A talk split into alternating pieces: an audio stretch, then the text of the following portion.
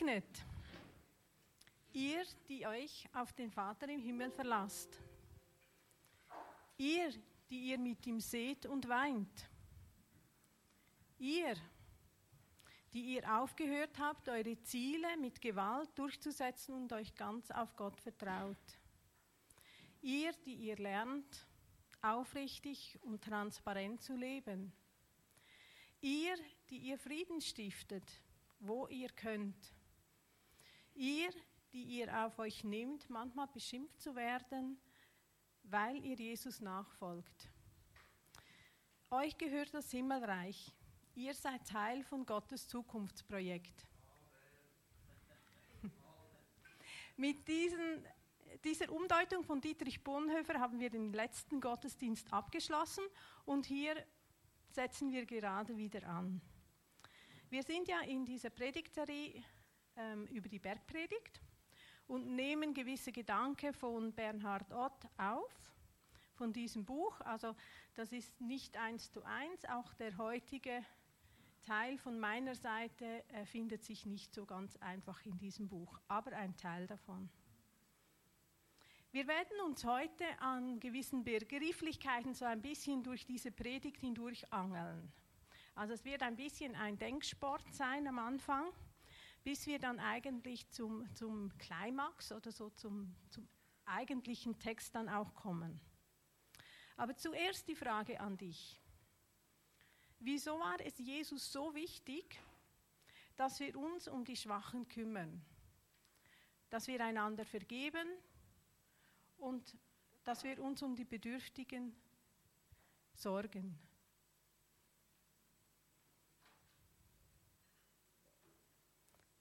Ich glaube, ich gebe die Antwort gerade selber.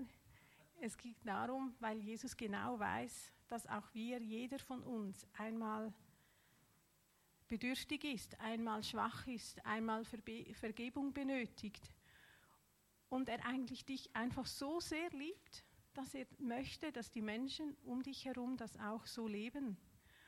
Und ich glaube, die ganze Bergpredigt, wenn wir da die Bergpredigt anschauen, dann ist das ja sehr ein herausfordernder Text, weil es geht um Tugenden, um Charakterbildung auch. Aber wenn wir diese Bergpredigt nicht nur anhören und sehen aus der Perspektive des Gebenden, der, der, der zu tun hätte oder sollte, sondern auch des Empfängers, dann eröffnen sich auch neue Perspektiven.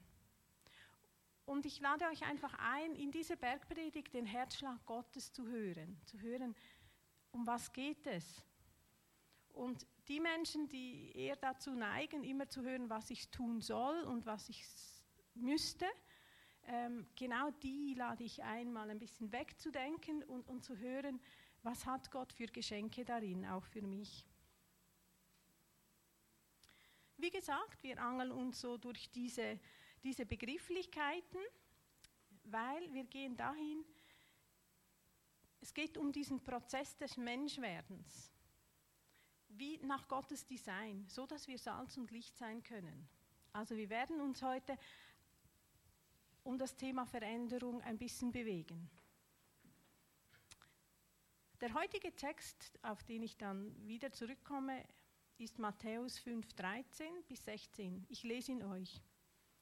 Ihr seid das Licht, ihr seid das Salz der Erde. Wenn aber das Salz fade geworden ist, womit soll es gesalzen werden? Es taugt zu nichts mehr, als hinausgeworfen und von den Menschen zertreten zu werden.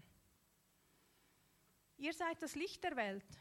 Eine Stadt, die oben auf einem Berg liegt, kann nicht verborgen sein. Man zündet auch nicht eine Lampe an und setzt sie unter den Scheffel sondern auf das Lampengestell, und sie leuchtet allen im Haus. So soll euer Licht leuchten vor den Menschen, damit sie eure guten Werke sehen und euer Vater, der im Himmel ist, verherrlichen. Ja, Jesus, ich lade dich einfach ein, zu uns zu sprechen mit den Worten, die wir heute Morgen hören sollen. Ich lade dich ein, dass wir das verstehen, was wir verstehen sollen. Und danke dir einfach, dass du durch deinen Geist den Teil hinzutust, den, den wir nicht selber verstehen.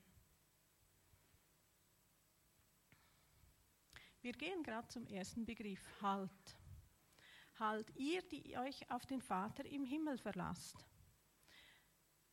Dr. Sonja Radetz, kennt die Dame nicht, aber sie hat dazu gesagt, Veränderung braucht optimale Voraussetzungen. Es geht darum, wenn, wenn wir Veränderung zulassen möchten oder auch uns Sachen vornehmen, dann ist das möglich als Mensch, auch wenn wir in einer guten, eine gute Situation haben. Also wir brauchen einen Halt, um Veränderung zuzulassen. Und dieser Halt als Christen ist ja, können wir finden in Gott, in unserer Annahme von Gott, auch zum Teil in unserer Entscheidung, weil wir auf Gott vertrauen. Aber wieso? Eben, Thema ist da, oh, Bild hat sich verschoben. Hm? Thema ist eigentlich Veränderung. Wieso Veränderung? Wohin Veränderung? Und wir haben das schon einmal im Gottesdienst gehabt. Es ist nicht Ziel, perfekter zu werden oder besser zu werden, sondern zu dem zu werden, was Gott in uns hineingelegt hat. Das Design von Gott aufzunehmen. Und interessanterweise ist aber, wenn wir in, in, in dieser Veränderung zum Menschsein nach Gottes Design uns hinbewegen und diesen Prozess zulassen, ein Prozess muss man zulassen. Man kann, man kann sich auch dagegen wehren und man kann sich diesem auch stellen. Das, das entscheiden wir selber. Aber wie gesagt, wenn wir uns dem zulassen, dann geht es darum, dass wir mehr so werden, wie Gott uns angedacht hat. Und wenn wir in dieser Nachfolge den Weg gehen, dann werden wir ganz automatisch merken, dass nämlich die Tugenden in der Bergpredigt dass diese uns wichtig werden, dass, dass wir uns dieser auch immer mehr hinzu bewegen. Aber wie gesagt, für, für das möglich ist, brauchen wir einen Halt. Und dieser Halt ist wie in einem Bild von einem Schiff mit einem Anker. Kann man uns das so vorstellen, wir sind das Schiff und wir haben den Anker gesetzt bei Gott. Und dann kann es schon mal sein, dass die Wellen über das Schiff hinweg krachen. Es kann auch mal sein, dass es aussieht, dass das Schiff sinkt jetzt. Aber den Halt in Gott verhindert das, dass wir, dass wir davon schwimmen, dass wir untergehen, sondern Gott gibt uns diesen Halt und auch verschiedene Herausforderungen im Leben können wir dann nutzen, zum uns auch verändern lassen.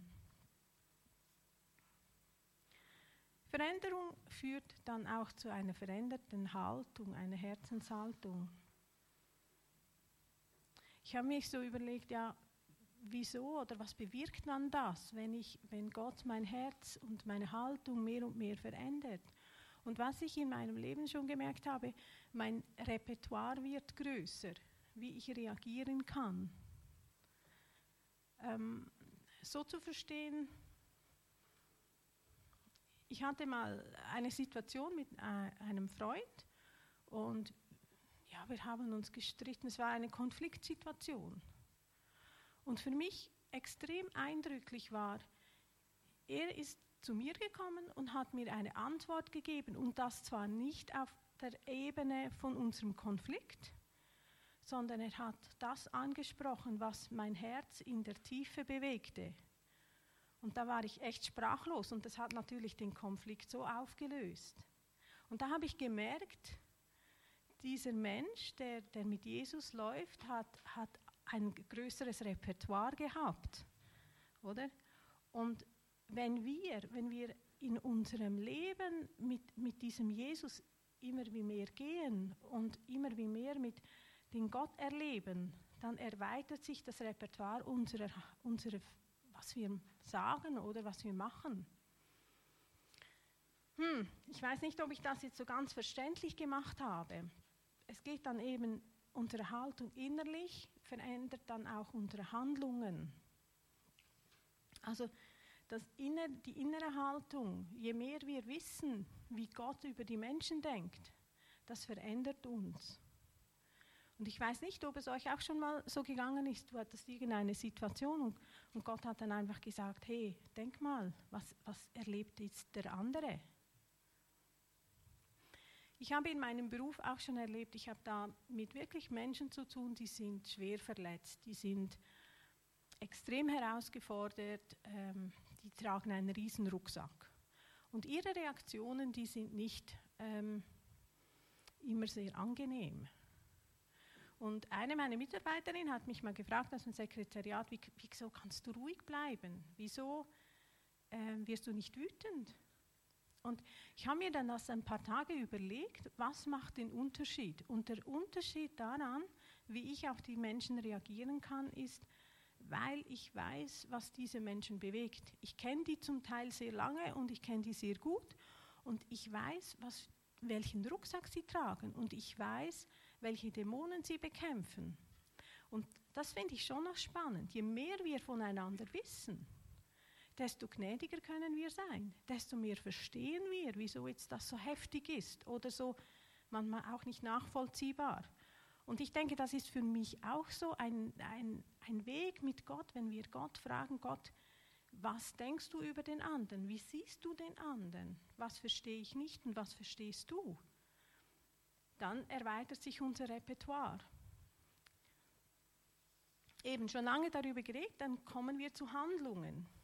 Und da ihr, die ihr aufgehört habt, eure Ziele mit Gewalt durchzusetzen und ganz auf Gott vertraut, ihr, die ihr lernt, aufrichtig und transparent zu leben, ihr, die ihr Frieden stiftet, wo ihr könnt. Da gibt es auch wieder so zwei Grundtypen, denke ich, von Menschen. Die einen, die werkeln ständig an sich herum.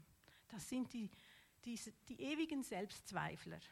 Und wenn, wenn man eben denen sagt, hey, denk mal an diese Tugend, dann denken sie gerade, oh, was muss ich jetzt da noch ändern? Oder? Dann gibt es die anderen, die sind eigentlich ganz so zufrieden, wie ich bin. Ach, müsste ich was ändern? Nein, nicht wirklich. Wenn du ein Selbstzweifler bist, dann möchte ich dir heute Morgen zusprechen, lehn dich jetzt einfach mal zurück. Gott bringt dich an das Ziel, das er für dich vorbereitet hat.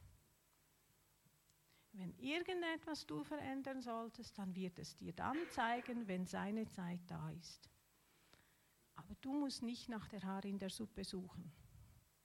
Wenn du ein Mensch bist, der eher denkt, bei mir ist doch alles super, läuft so, bin zufrieden, hm, dann darfst du die Bergpredigt gerne nochmals ein bisschen anschauen und schauen, gibt es da etwas, das ich vielleicht doch noch auch betrachten müsste. Von dem her, was ist denn das ganze Ziel? Wieso sollen wir uns verändern? Das Ziel ist eben das, was Jesus vorgelebt hat. Jesus hat uns eine andere Sozialordnung vorgelebt. Zuerst habe ich gedacht, eine neue Sozialordnung, aber das stimmt gar nicht, weil die ist ja schon ein paar tausend Jahre alt. Die ist eigentlich nicht neu, aber sie ist anders, anders weil dieses, was wir in der Welt kennen. Jesus skizzierte uns mit seinem Leben, seinen Taten und Worten diese andere Sozialordnung an. Die Schwachen werden gestärkt, die Unsicheren erhalten Halt. Die Verlorenen werden gefunden. Die Weisen erhalten einen Vater. Die Schuldigen werden freigesprochen. Die Kranken werden geheilt. Die Kranken ja, jetzt habe ich einen durchgemacht. Die, Schuldigen werden, die Kranken werden geheilt, die Toten erhalten neues Leben. Das ist die andere Sozialordnung. Das Reich Gottes. Und in diesem Bibeltext kommt die Stadt ähm, auf dem Berg vor, die leuchtet. Und da geht es eben, das ist ein altes Bild, das ähm, gebraucht wird, weil es da geht es darum, das ist die zukünftige Stadt, da wo das, das Reich Gottes gebaut ist. Das ist eigentlich mit dieser Stadt auf dem Berg spricht man davon, dass ähm, die Herrschaft Gottes da ist. Und Jesus spricht davon, dass diese Stadt leuchtet. Also wenn wir diese andere Sozialordnung leben, dann kann die nicht verborgen bleiben, sagt Jesus darin. Es geht da um ein konstruktives Miteinander, wo Gerechtigkeit herrscht. Das, das, ist das, das ist das, was uns erwartet und was wir hier beginnen können zu leben und was uns Jesus vorgelebt hat. Ich möchte euch gerne jetzt einfach nochmals diesen Bibeltext lesen, für dann weiterzugehen. Ihr seid das Salz der Erde. Wenn aber das Salz fade geworden ist, womit soll es gesalzen werden? Es taugt zu nichts mehr, als hinausgeworfen, um von den Menschen zertreten zu werden. Ihr seid das Licht der Welt. Eine Stadt, die oben auf einem Berg liegt, kann nicht verborgen sein. Man zündet auch nicht eine Lampe an und setzt sie unter den Scheffel, sondern auf das Lampengestell und sie leuchtet allen, die im Hause sind. So soll euer Licht leuchten von den Menschen, damit sie eure guten Werke sehen und euer Vater, der im Himmel ist, verherrlichen.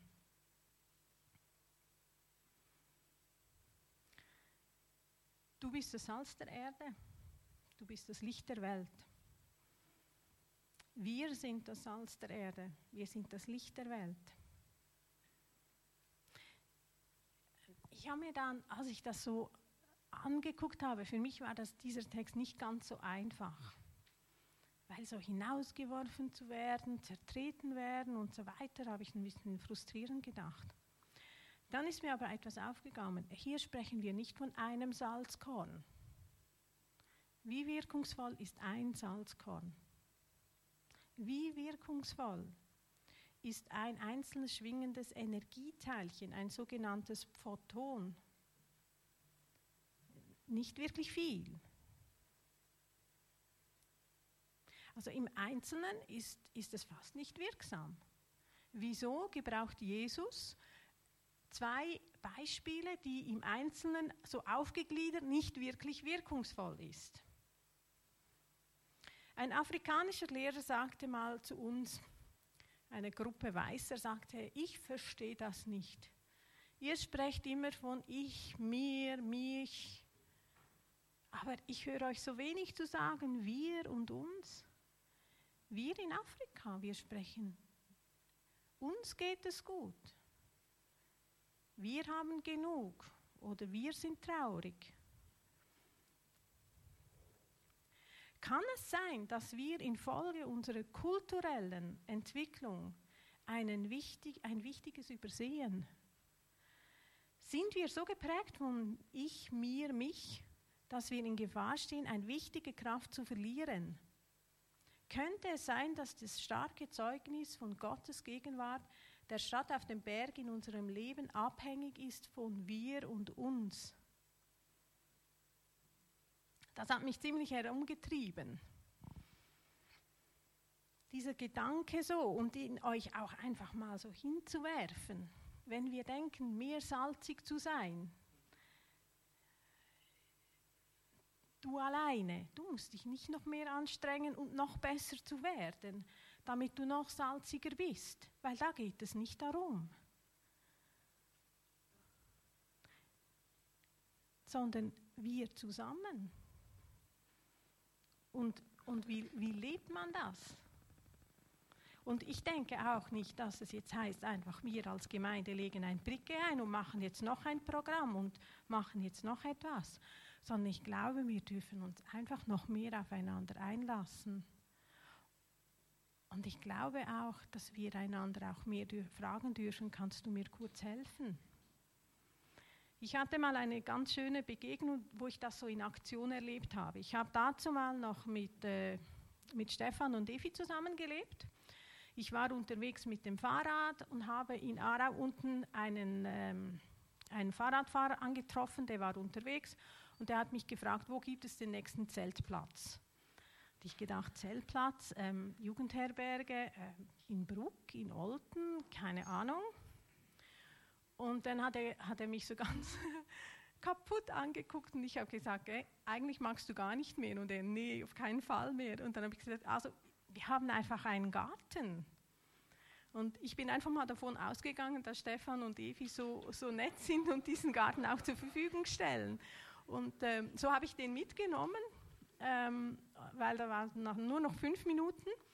Und ich dann, bin schnell vorgefahren, habe noch Evi und Stefan vorgewarnt, Achtung, es kommt dann jemand, ich habe den eingeladen. Und das war so super. Ich war, ich war dann diesem Zeitpunkt im Studium, ich hatte keine Zeit für den guten Mann. Ich habe dem auch gesagt, look, ich habe dir ein, ein WC, ich habe dir eine Dusche und den Garten mehr kann ich dir nicht bieten. Stefan und Evi waren völlig relaxed und dann hat er da mit ihnen zu Nacht gegessen. Die haben ein Weinchen gekippt, hatten da einen schönen Abend zusammen. Und das war für mich so ein super Beispiel, so wie die Gemeinschaft dann so Salz und Licht sein kann, ohne dass der Einzelne völlig irgendwie kaputt ist, oder? Oder gar nicht mehr mag, sondern jeder hat so mit seinen Begabungen seinen Teil beigetragen. Ja, Nochmal zu diesem Salz. Das Salz, das nicht mehr salzig ist, das ist eine Metapher, das gibt es eigentlich nicht. Ich habe mich da noch mit meinen Biologen abgesprochen, dass ich keinen Mist erzähle. Das Salz kann nicht, sal nicht mehr salzig sein, es kann verdünnt werden. Aber wenn das Salz zusammen ist, dann wird es kräftig und dann ist es wirkungsvoll.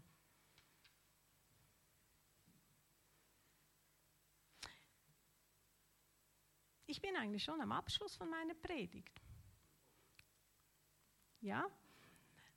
Und ich habe keine Antworten. Ich habe auch nicht die, die Ahnung, wie wir jetzt das genau machen. Wenn, es unser Ziel sein soll, wir werden unser Geha Salzgehalt noch zu erhöhen. Und wie gesagt, ich glaube auch nicht daran, dass wir uns jetzt einfach noch mehr anstrengen müssen. Aber ich glaube, ähm, dass, dass wenn wir offen sind, einfach dahin zu hören, was Gott in unserer Kirche, in unserem Umfeld, in den Menschen, mit denen wir zusammen sind, da noch vorhat und wir uns vielleicht auch ein bisschen etwas getrauen, dass da vielleicht noch neue Wege aufgehen oder neue Op Möglichkeiten sich eröffnen. Ich habe euch diese drei Fragen noch mitgemacht, weil ich denke, es ist ganz unterschiedlich, wo du bist. Es kann sein, dass du im Moment einfach noch dran bist, deinen Anker besser zu setzen. Und dass dein, das im Moment wichtig für dich ist. Dann setz deinen Anker, das ist völlig okay. Und nimm dir, was du dazu brauchst.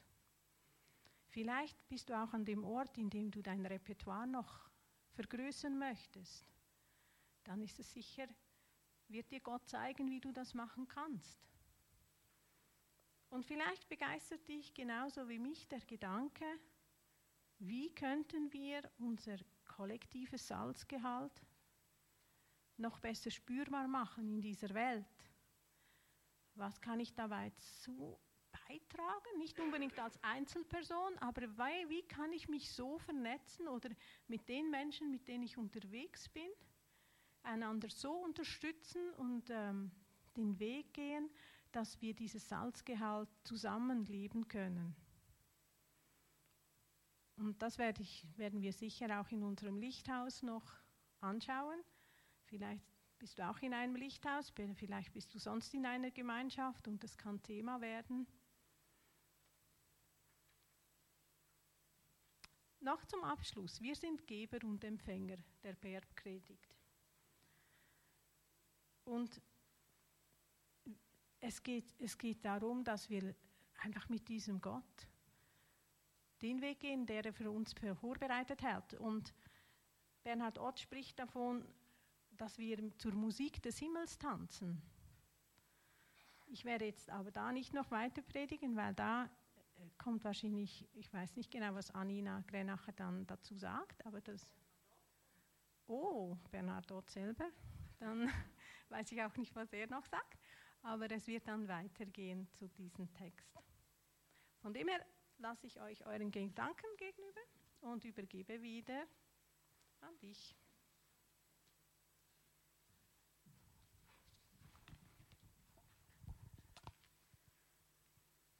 Danke vielmals, Nicole, für, für die Predigt und für die Gedanken, die du mit uns teilt hast. Und gerade auch zum Motivieren, zum Austauschen über, jetzt eben über all die Fragen.